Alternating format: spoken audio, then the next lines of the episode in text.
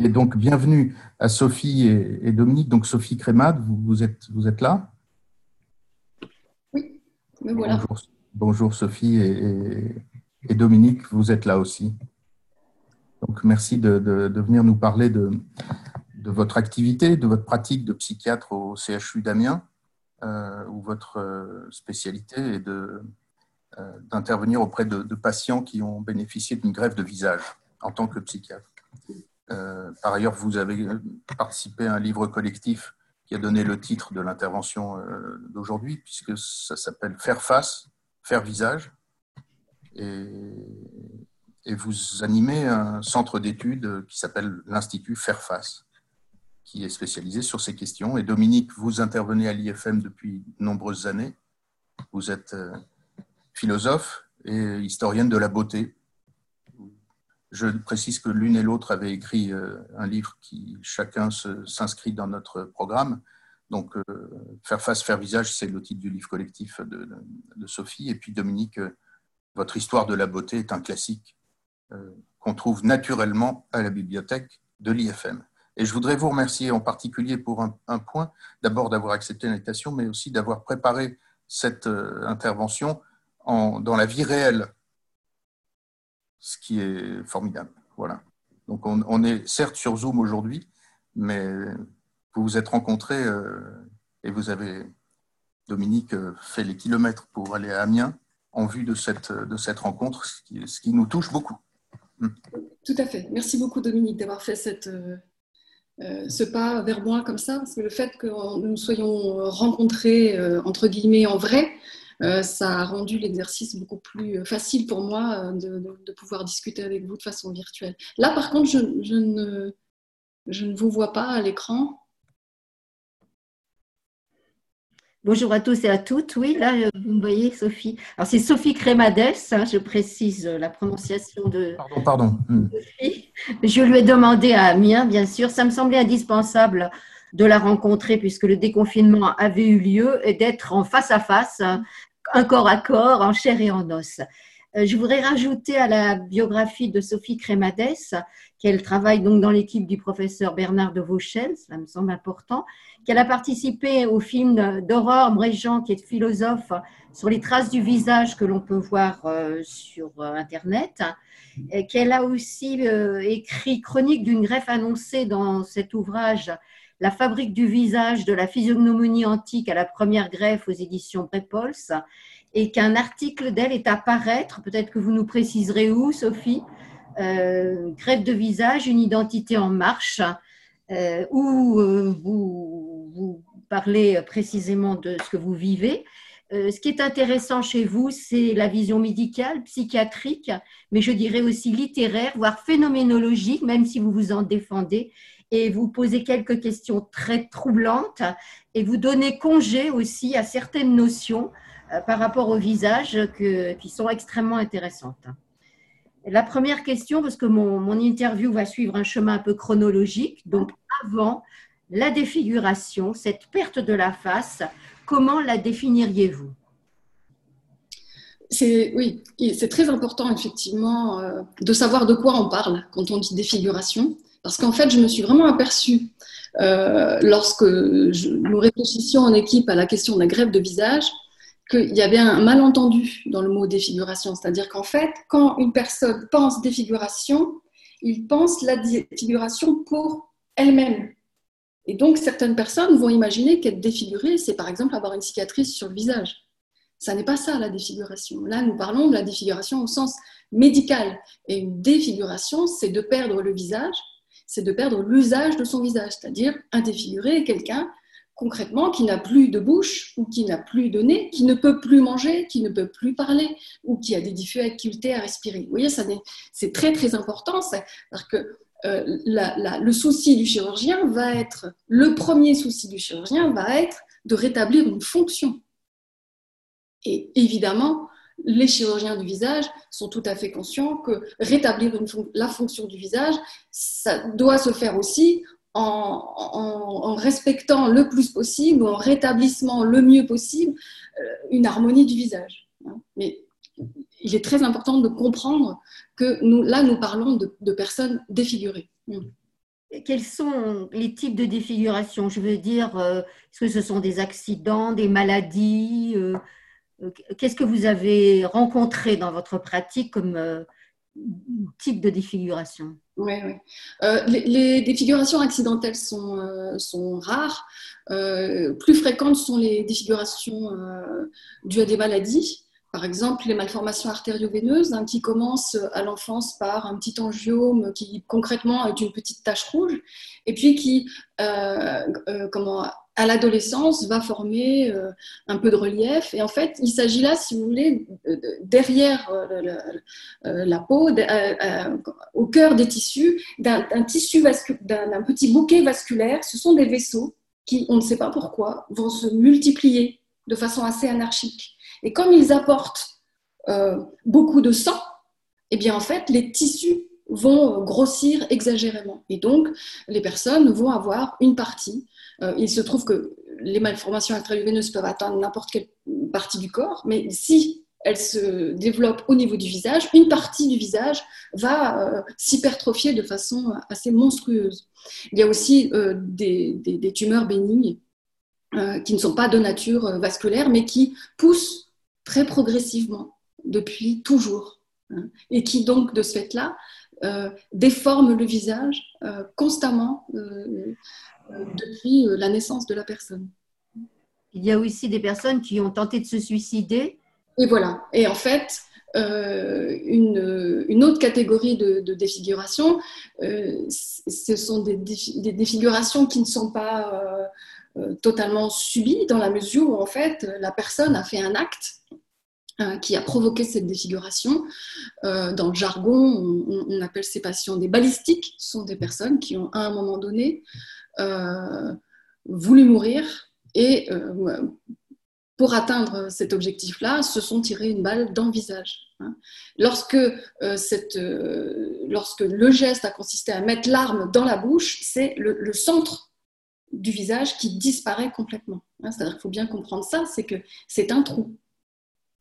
Alors, ce qui disparaît euh, dans, ces défigurations sont certaines fonctions vitales, manger par exemple, l'expressivité évidemment euh, des muscles, donc la manifestation des émotions, euh, certaines sensorialités, le goût, l'odorat, hein, j'imagine, vous allez le préciser, Louis peut-être aussi d'ailleurs. Et puis en allant plus loin, vous avez évoqué la normalité, la simplicité. Est-ce que vous pouvez développer euh, ces différents champs? Oui. Alors, petite euh, euh, précision par rapport à fonction vitale, ça a été le grand débat de la grève du visage, puisque justement, ce qu'on reprochait à la grève du visage, c'est de ne pas être vital. Dans la mesure où, si notre cœur ne fonctionne plus, nous mourrons. Mais si notre foi ne fonctionne plus, nous mourrons. Mais si notre visage ne fonctionne plus, on peut rester en vie. Voyez? Donc c'est vital. Euh, ça n'est pas vital au sens médical du terme. Hein. Et, euh, effectivement, en fait, ce, dont ce, que les, patients, les, sujets défigurés vivent avec énormément de, euh, de lourdeur, c'est qu'en fait, ils perdent cette euh, faculté que nous avons tous à être anonymes. Lorsque nous sortons de chez nous et que nous allons d'un endroit à un autre, euh, on nous voit sans nous voir. Le regard se pose sur nous, c'est tout à fait normal, et puis il va sur un autre, un objet, une autre personne, etc. Or, les défigurés, eux, ils sont euh, soit les visages sont fixés et ne peuvent plus se détacher de leur visage, soit au contraire, le regard est tout de suite détourné et donc euh, on ne peut pas, euh, il, y a le contact du regard est très très différent. On perd la simplicité du regard qui se pose sur un visage entre guillemets normal. Et ça, c'est vraiment quelque chose de très lourd en fait à vivre. Vous allez même jusqu'à dire qu'il y a un rejet euh, de la communauté des visages, ce qui est euh, à la fois philosophique, existentiel et même métaphysique. Les personnes défigurées sont rejetées à la fois de la communauté des visages et des regards, ou alors ils sont moqués, euh, critiqués. Oui, oui, tout à fait. Et je, pense, si vous voulez, je le dis Et en même temps, je suis, lorsque je le dis, je ne pense pas qu'il s'agit là, on va dire, d'un jugement moral de la part de la communauté. Ce n'est pas un rejet, euh, on va dire, conscient. Vous voyez C'est-à-dire que euh, là, on est vraiment dans, on va dire, la, euh, notre configuration. C'est-à-dire que quand nous arrivons au monde, nous, les chercheurs qui travaillent avec les nourrissons nous apprennent qu'en fait, très très vite, le nourrisson apprend à reconnaître les visages. Nous sommes des experts en reconnaissance de visage. Et lorsque nous voyons un visage, n'importe quel visage, euh, les traits, euh, la voix, on va dire la place que prend la personne par rapport à nous, nous évoque d'autres visages, d'autres personnes. C'est-à-dire qu'en fait, lorsqu'on rencontre une personne nouvelle, elle n'est pas tout à fait nouvelle. Parce qu'en fait, on va lui trouver une familiarité avec d'autres. Et donc, elle va intégrer en quelque sorte notre réseau. Vous voyez, notre, on va associer avec d'autres personnes. Le problème euh, auquel sont confrontés les sujets défigurés, c'est que là, les gens, on va appeler les gens, sont face à euh, une incapacité à associer avec un autre. Il n'y a pas en stock une autre personne qui ressemble au sujet que l'on voit là. Vous voyez? Euh, et, en fait, les associations que les gens vont faire euh, vont plutôt être de l'ordre de le, monstre, la mort, parfois l'animal. Et donc, ça nécessite en fait pour la personne qui regarde le défiguré, et ça, se fait en un temps très très court, là on parle de secondes, hein, mais d'un temps où il faut remettre l'autre dans la communauté humaine. Voyez? Or, étant donné qu'on peut se trouver angoissé face à une personne défigurée, tout en n'ayant absolument aucun jugement sur l'autre, mais on peut se trouver angoissé parce qu'on peut être angoissé par la mort. Euh, eh bien, en fait, le, temps de contact nécessaire pour humaniser l'autre défiguré ne se fait pas. ne se fait pas régulièrement, systématiquement, de façon simple. Et donc, euh, c'est à la personne défigurée d'aller chercher, d'aller dire à l'autre, je suis humain. En parlant, en, expliquant, par exemple, j'ai eu, il m'est arrivé ceci ou cela, etc. Et c'est lui qui doit revenir dans la communauté. On ne s'en rend pas compte quand ça ne nous arrive pas. On ne se rend pas compte comment c'est confortable d'être intégré d'emblée dans le groupe. voyez? Et eux, ils doivent aller chercher ça. Et ça, demande, si vous voulez, une grande énergie, si bien que une grande partie des défigurés ne sortent pas. Comme une grande partie des défigurés ne quittent pas la sphère euh, familiale, ils ne sortent pas de chez eux, bien, euh, il y en a très peu euh, qui sont exposés au regard, et donc ça amplifie le phénomène puisque ça, ça fait que lorsqu'on voit un défiguré, c'est une expérience extraordinaire, complètement étrangère, complètement nouvelle et qui donc peut déstabiliser euh, euh, les personnes qui, le regardent. Pardon, allez-y. Juste pour vous dire, d'ailleurs, c'est ça, c'est vraiment quelque chose qui m'a énormément frappé. On, parlait des patients, des personnes défigurées par un acte volontaire. J'ai appris avec le temps, parce que je travaille en chirurgie maxillofaciale, mais je travaille à l'hôpital général. Donc, je rencontre toutes sortes de personnes malades. Je rencontre des personnes qui font des tentatives de suicide de, toutes, sortes. Et ça n'est jamais un hasard la façon dont on s'atteint soi-même. C'est pas, c'est jamais un hasard si on se tire une balle dans le cœur ou dans le visage. C'est pas un hasard si on prend tel type de médicament, si on se coupe les veines. Jamais. Et les patients qui se détruisent le visage, avaient un problème à en découdre avec leur visage. Oui. Et j'ai été extrêmement, ça m'a vraiment énormément marqué. La toute première fois que je suis allée voir un patient défiguré, j'étais interne. Euh, je prends un dossier, il y a écrit TS balistique. Voilà, j'y vais. Il y a des couloirs, voilà, je, me dirige.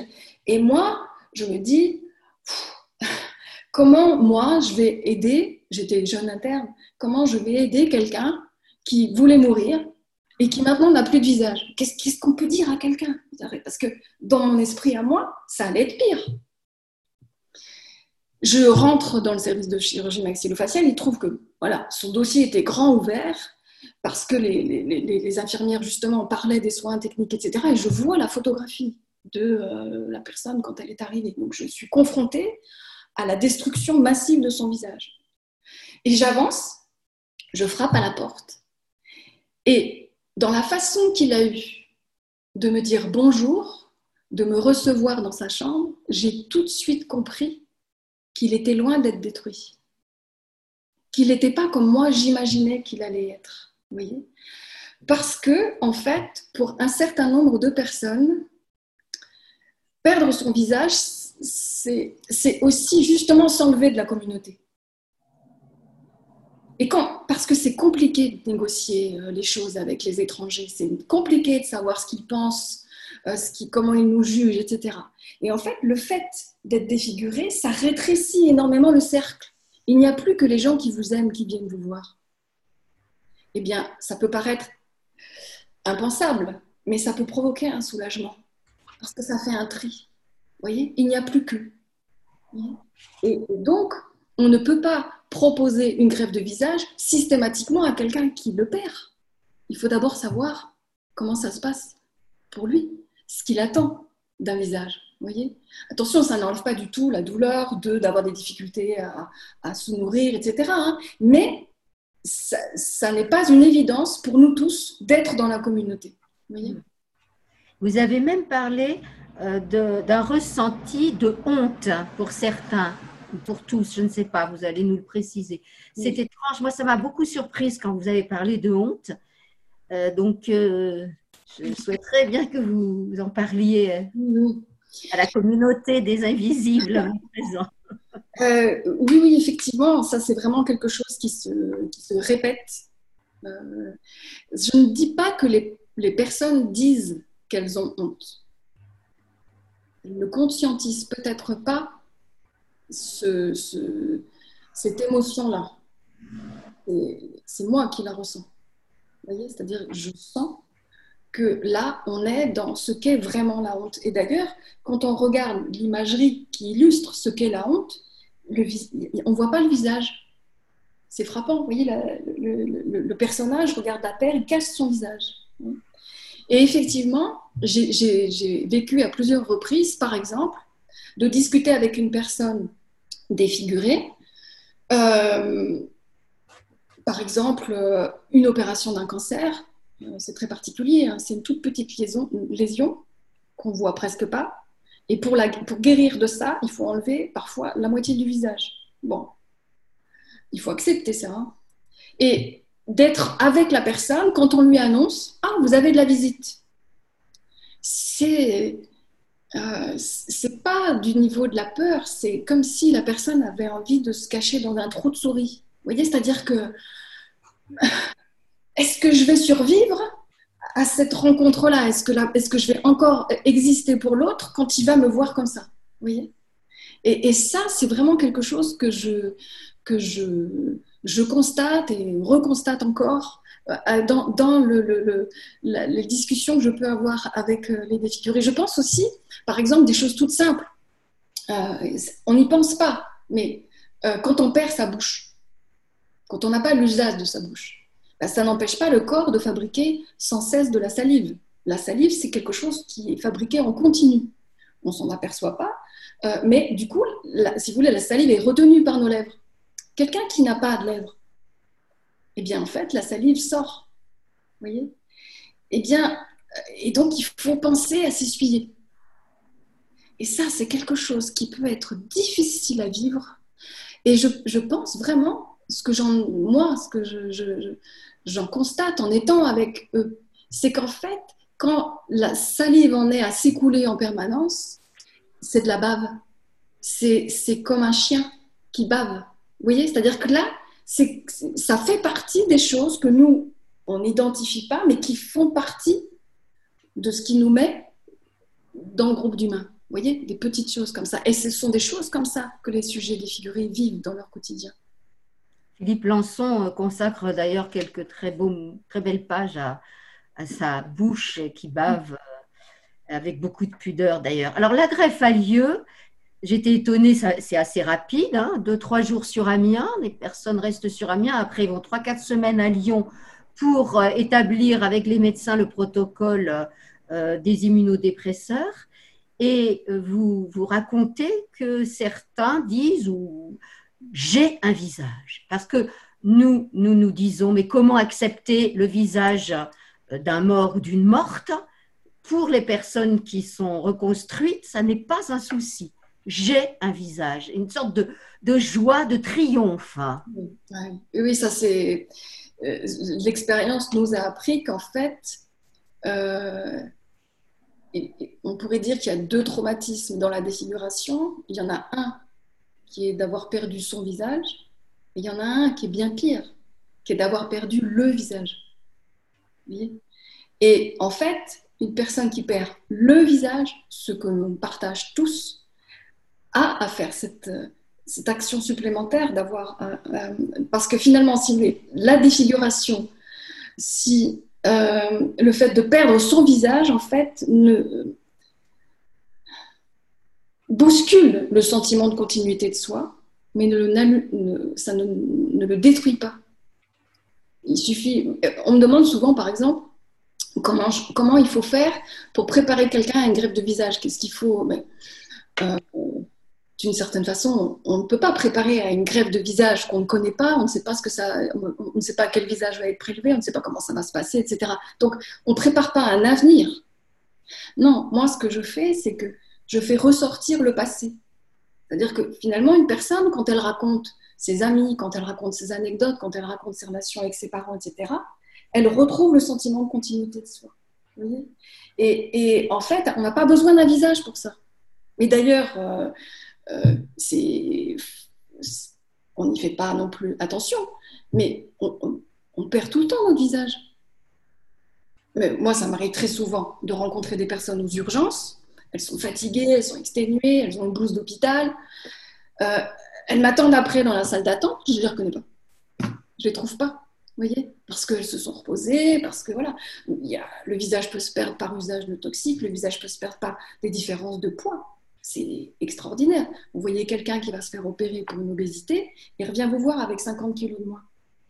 Vous ne le reconnaissez pas. Vous Donc l'expérience de perdre son visage, et pas la plus dramatique de l'histoire. C'est pas tant le problème, c'est de perdre le visage qui est compliqué. Est-ce qu'il y a un retour à l'humanité, vous diriez, dans la communauté des visages aussi, qui se conquiert petit à petit par le réapprentissage, le retour des fonctionnalités, et puis le fait que les personnes euh, osent davantage se montrer et ne se cachent plus peut-être Oui, tout à fait. Oui, il y a vraiment... Euh, alors, il y, a, vraiment. D'ailleurs, c'est ça qui fait la différence entre les personnes qui demandent la greffe et pas. C'est cette volonté de vouloir être dans le grand bain. Vous voyez Il y a vraiment un, un, retour à la simplicité du rapport humain. Oui, ça c'est flagrant. On a beaucoup parlé d'identité que l'on associe en Occident au visage et vous, vous m'avez dit quelque chose d'assez surprenant. Pour moi, je vous cite de mémoire, l'identité est analogue à l'homéostasie. Est-ce que vous pourriez nous préciser ce que vous entendez par là?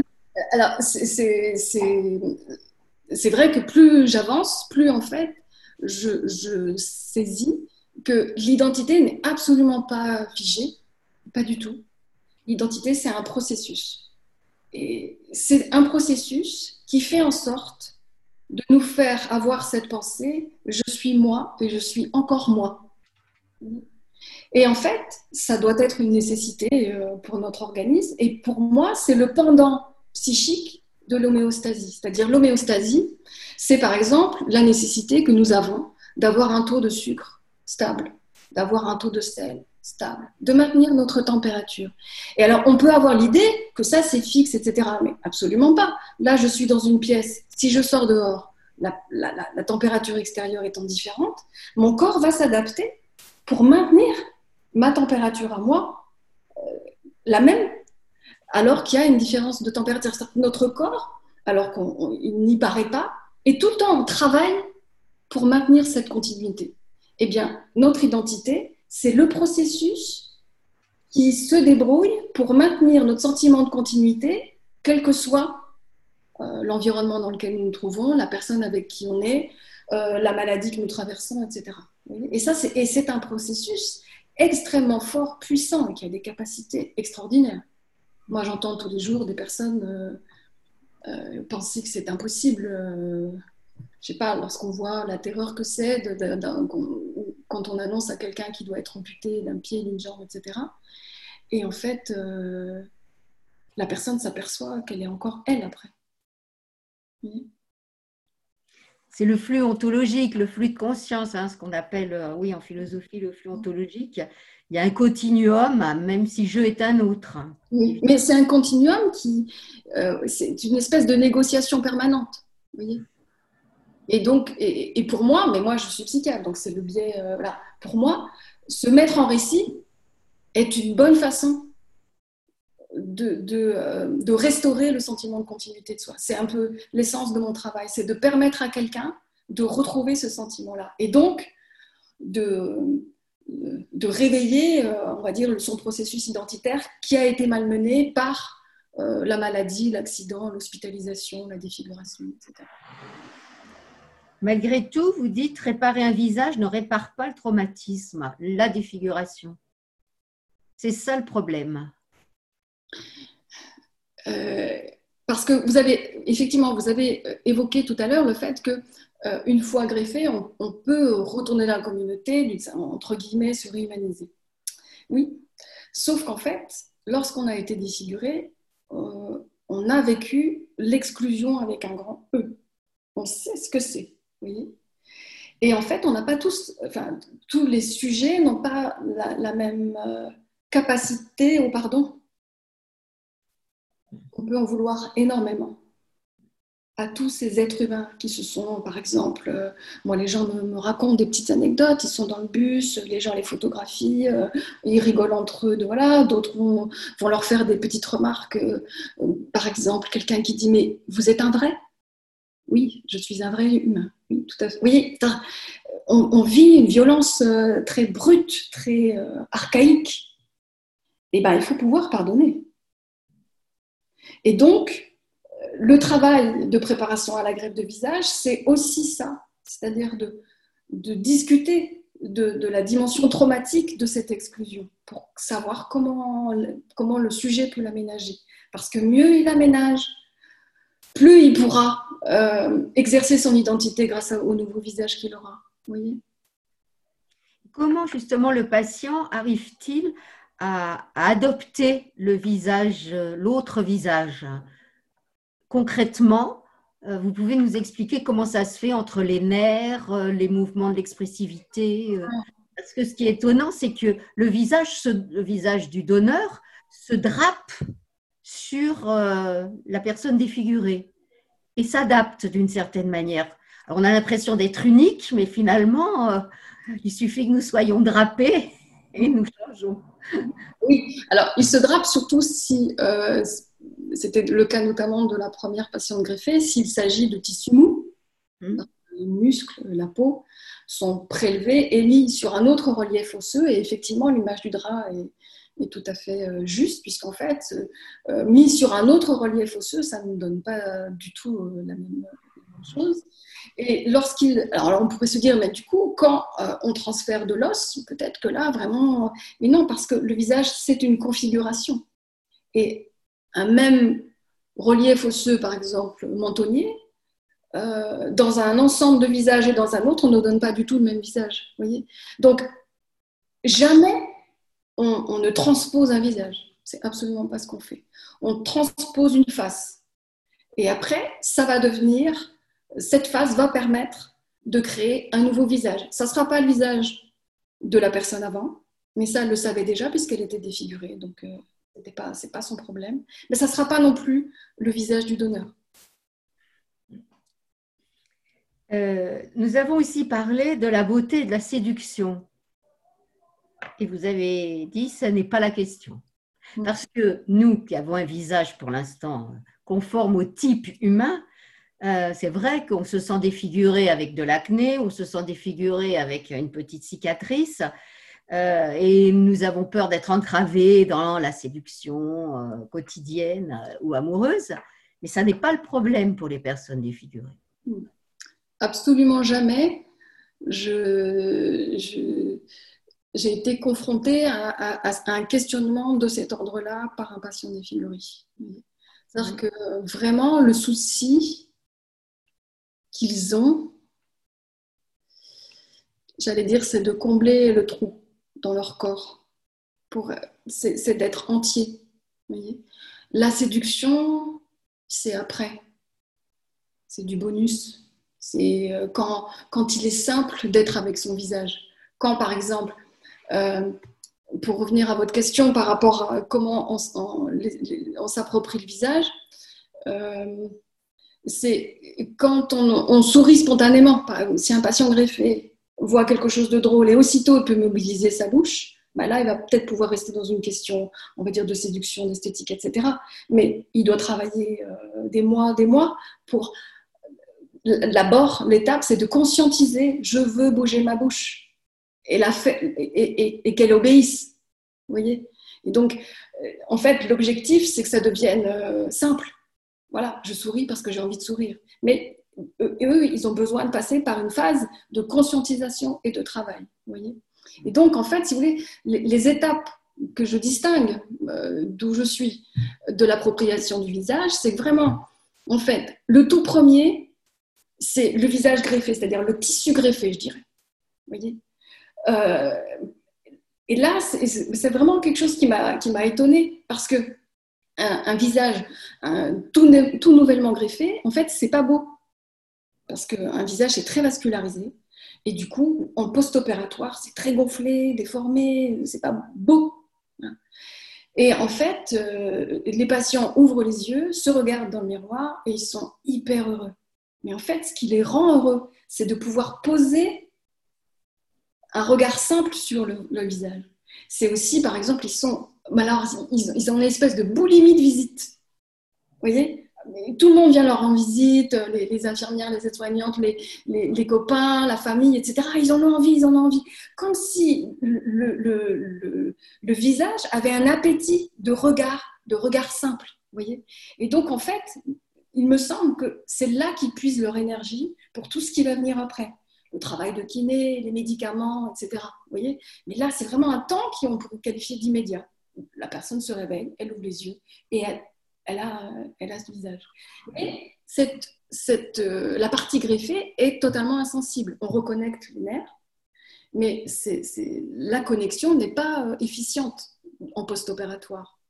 Donc, en fait, ils sentent quelque chose qu'ils décrivent comme une masse cotonneuse. Voyez et ça, c'est la deuxième phase très très importante de l'appropriation, c'est qu'en fait, à un moment donné, un jour, la personne, ça vient très très vite, hein, comme, si le, comme si le corps se, dépêchait d'intégrer de, le, le, greffon, puisqu'en fait, on ne s'y attendait pas du tout, mais au bout de deux, trois semaines, la sensibilité arrive. C'est spectaculaire, c'est bien plus vite que ce qu'on imaginait.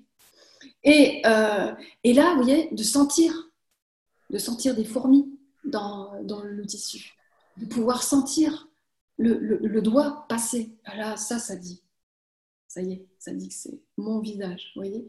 Et le troisième temps, c'est celui de la motricité qui est plus tardif, où là, on commande le visage, on mange, on boit, euh, euh, on parle, euh, avec une certaine spontanéité voilà, un petit peu, je dirais, les, trois grandes étapes clés de l'appropriation du visage. Alors, euh, est-ce que le visage existe, Sophie Crémates Ou est-ce que c'est le corps entier qui est visage? Je ne sais pas. Bah, c'est une, c'est une question que je me suis effectivement euh, posée. Euh, pour y répondre, je dirais deux choses ça pour donner des éléments pour penser ça. Euh, un patient qui me raconte, euh, il n'est pas défiguré, c'est pas pas le motif de, sa vie. Il me raconte qu'en fait, il a croisé un copain de, jeunesse. C'est une personne qui a à peu près une soixantaine d'années. Il croise un copain de jeunesse qu'il ne reconnaît pas. Ne le reconnaît pas. Et c'est le copain qui lui dit, et eh, voilà. Et ce patient me dit, c'est drôle hein, parce que je ne l'ai pas reconnu. Et au bout de cinq minutes, je me disais qu'il n'avait pas changé. Ça dit tellement de choses sur le visage. Parce qu'en fait, à partir du moment où il a reconnecté avec les anecdotes, avec le prénom, avec les souvenirs qu'ils ont partagés, il a eu un visage en lui qui lui était familier de la personne qu'il a croisée, qui pourtant était étrangère. Et donc, en fait, cette familiarité qu'il a retrouvée, c'est quelque chose comme une projection, en fait, d'un visage virtuel qu'il a projeté sur ce visage étranger et qui en a fait un visage nouveau. Vous voyez? Euh, C'est ce que disait Roland Barthes. Il a vu la petite fille sur la photo et il a retrouvé sa mère. Et, ça, c'est ça, ça, ça dit énormément. C'est-à-dire que le visage, ça n'est pas juste des os, des tissus, euh, c'est aussi un, stock de visages que nous avons. Parce que quand on dit qu'on a plein de visages, c'est vrai, on a le visage de, de mère, de sœur, euh, d'amis, etc. Oui, c'est vrai. Mais on est aussi, et là ça devient compliqué, enfin ça devient difficile. Nous sommes aussi autant de visages que les autres en fabriquent pour nous. Vous voyez? Donc oui, il existe, mais comme support, comme, euh, euh, comme écran aussi. Voyez Donc, il est, il est, pour moi, il est insaisissable. C'est insaisissable. Et les acteurs, les actrices le savent bien, puisqu'il y a aussi les visages des rôles qu'ils interprètent et qui s'engrangent dans la mémoire et qu'ils retrouvent quand ils reprennent un spectacle. C'est extrêmement euh, plastique, évidemment. Hein. Je suis toujours frappée quand je vais au théâtre. J'adore ce moment-là c'est qu'on voit, les, on voit la pièce se dérouler, etc. Et le moment où la pièce est terminée, et où là, l'acteur salue, c'est extraordinaire. Il n'a pas changé de costume, il n'a pas changé de nez, il n'a pas changé de bouche. C'est plus la même personne. Dans sa, dans sa façon de se dire, il y a quelque chose qui a complètement changé. Et là, en fait, voilà, là, on voit l'acteur voyez Mais avant, on a vu euh, le, personnage. Et c'est en, l'espace de rien, demi-seconde, euh, c'est plus la même, euh, c'est plus le même visage. Oui, c'est comme un vêtement qui s'effondre. Oui, oui, c'est vrai. Merci Sophie. nous avons un peu de temps justement pour les questions parce que j'imagine qu'il va y avoir énormément de questions à Sophie. Nous n'avons pas forcément. Vous pouvez débrancher votre micro ou utiliser la boîte de dialogue comme vous le souhaitez et montrer votre visage précisément, ce qui serait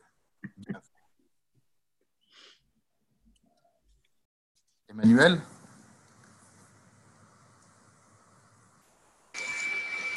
Moi, je sais que c'est très désagréable du coup quand je parle. C'est pas grave. Ça va, oui. Ça va, ça va. Merci beaucoup, Sophie. Enfin, je, euh, je trouve ça, enfin, j'ai trouvé ça extrêmement touchant en fait la manière dont, dont vous en parlez. Et c'est vrai que quand on a commencé à discuter, euh, en fait, je me suis fait la réflexion que effectivement, euh, on ne voyait pas de défiguré. Et, euh, et c'est vrai que il me semble que c'est vous qui m'aviez dit, euh, qui m'avez un peu évoqué le nombre d'accidentés ou de défigurés. Et, j'ai vraiment pris conscience que, ces gens étaient cachés. Et bon, du coup, voilà, je trouve que c'est très important d'en parler. Et, euh, justement, je, je, enfin, après, c'est, c'est vraiment une question euh, d'ordre plutôt euh, psychologique, mais, je me disais comment, parce que justement, le, récit et le travail que vous faites avec eux sur l'identité, en fait, de retracer leur histoire et par leur passé, justement, de créer une continuité, c'est un travail de toute façon thérapeutique que, je pense être euh, un peu euh, le terrain pour toute euh, thérapie. Mais, du coup je, me dis, voilà, quand le principe de réalité fait, effraction de manière aussi violente qu'il est vraiment porté sur soi, ou en tout cas dans le cas de, justement de, tentatives de suicide bah, que c'est quelque chose qu'on s'impose à soi-même. Est-ce que justement le, le travail de récit que vous faites avec le patient, est-ce qu'il est différent que dans un autre cas, par exemple, où euh, voilà, euh, il y a un principe de réalité mais qui est extérieur, qui s'impose au patient, euh, comme par exemple une catastrophe dans sa vie ou un accident mais qui ne le concerne pas lui dans sa personne physiquement, qui l'impacte mais d'une manière plus extérieure. Du coup, voilà, je me demandais est-ce que le travail de récit que vous faites est, différent? Enfin, bah, c'est un peu complexe comme question. disons que euh, on ne peut pas. Euh, donc, lorsqu'une personne s'abîme au décours d'une tentative de suicide, euh, forcément que ça oblige à remonter. du coup, on pourrait dire il y a deux traumatismes. Il y a le traumatisme du résultat, mais il y a aussi la cause. Vous voyez? Et donc, en fait, effectivement, en fait, on, sait, euh, je sais, le patient sait, qu'il va falloir qu'on élucide euh, ce qui, dans les relations, a fait que la personne a jugé que c'était mieux de sortir du réseau. Vous voyez? Et donc, c'est un autre travail, je dirais. On peut pas, euh, c'est pas quantitatif. Je peux pas. Euh, c'est pas. Euh, il y a des personnes qui ont des, tumeurs euh, qui n'ont absolument pas choisi d'avoir, ils n'y sont pour rien, ils ont pas voilà, mais qui éprouvent une culpabilité immense à l'avoir. Vous voyez? Donc c'est pas, il n'y a pas de, de, de, catégorie, il n'y a pas de barrière nette entre, entre ces types de défiguration en fait. Et justement, euh, au niveau du processus de greffe, en fait, euh, vous vous intervenez en amont et après, une fois que le, visage est greffé. Et, euh, est-ce que vous, à un moment, vous donnez un, feu vert? Enfin, comment ça se passe en fait vraiment au moment où, l'opération est décidée? Est-ce que vous, vous avez un feu vert à donner ou est-ce que voilà, c'est fait parce qu'en même temps, il faut que ce soit fait à ce moment-là et que le, le greffon ne peut pas attendre? Vraiment, est-ce que vous, vous avez un rôle à jouer dans le, comment dire, dans le programme, si j'ose dire, de, de, la greffe Oui, alors, ce qui est très. Euh, euh, ce que j'apprécie beaucoup, enfin, c'est même pas le mot en fait, ce que j'aime dans, dans la, collaboration que j'ai avec l'équipe de chirurgie maxillofaciale, c'est que parce qu'en en fait, si vous voulez, à l'hôpital, l'hôpital, c'est énormément segmenté. C'est-à-dire qu'il y a la cardiologie, la neurologie, la pneumologie, c'est la médecine à couper, à, séparer en organes.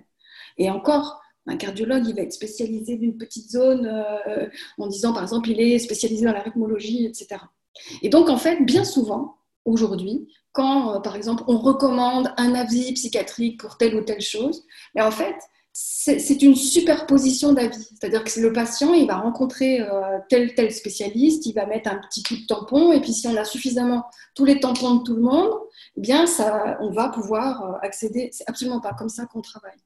C'est pas du tout comme ça qu'on travaille. C'est-à-dire que nous, en fait, les chirurgiens rencontrent quelqu'un, ils, parlent avec eux, il, a, il a un certain type de lésion, etc. Et ils se disent que peut-être euh, la question de la greffe peut se poser.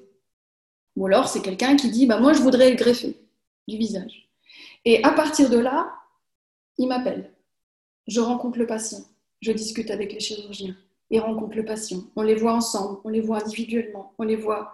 À partir de là, si vous voulez, on est. Euh, on, échange en permanence. Donc, si vous voulez, il n'y a pas un moment où on fait euh, oui, non. C'est qu'en fait, ensemble, assez naturellement, on va vers un oui ou vers un non. Vous voyez ce que je veux dire? Le film, d'ailleurs, que je vous conseille d'aller visionner sur les traces du visage, montre euh, parfaitement la cohésion de l'équipe, hein, le travail en commun, y compris des prothésistes qui refondent un visage euh, sur le corps, hein, sur le non-visage du donneur. Et ce sont des, entretiens extrêmement riches, extrêmement émouvants et on sent un projet euh, qui, qui, qui, est, qui, est, très fort, qui est éthique, je dirais, hein, tous ensemble. C'est vraiment cette notion d'équipe, moi, qui m'a bouleversée dans le film. J'ai posté le lien euh, tout à l'heure hein, dans le. Il y a quelque chose de, du rite initiatique dans l'histoire. Vous voyez? C'est-à-dire que, en fait, c'est un groupe d'humains qui, euh, qui ont comment qui se réunissent, qui se mettent un petit peu, on va dire, à côté de la société, euh, voilà, ils sont euh, et, euh, qui vont se centrer sur un autre humain, voilà, qui va devenir vraiment le centre et qui vont l'aider à passer d'une phase à une autre. Vous voyez? Il y a quelque chose de ça en fait. Et du coup, c'est ça la, cohésion, c'est que ce sont des moments qui sont très forts, en fait. Parce que forcément, ça nous renvoie à chacun d'entre nous la question la question de, de l'identité, du visage, de la vie, de la mort. Qu'est-ce que c'est qu'une fonction vitale? C'est quoi? Vous voyez? Et, donc, euh, tout ça nous, remue chacun et, et, montre, pointe, c'est pas montrer même, ça touche au fait qu'en fait, c'est très, euh, très fragile l'équilibre.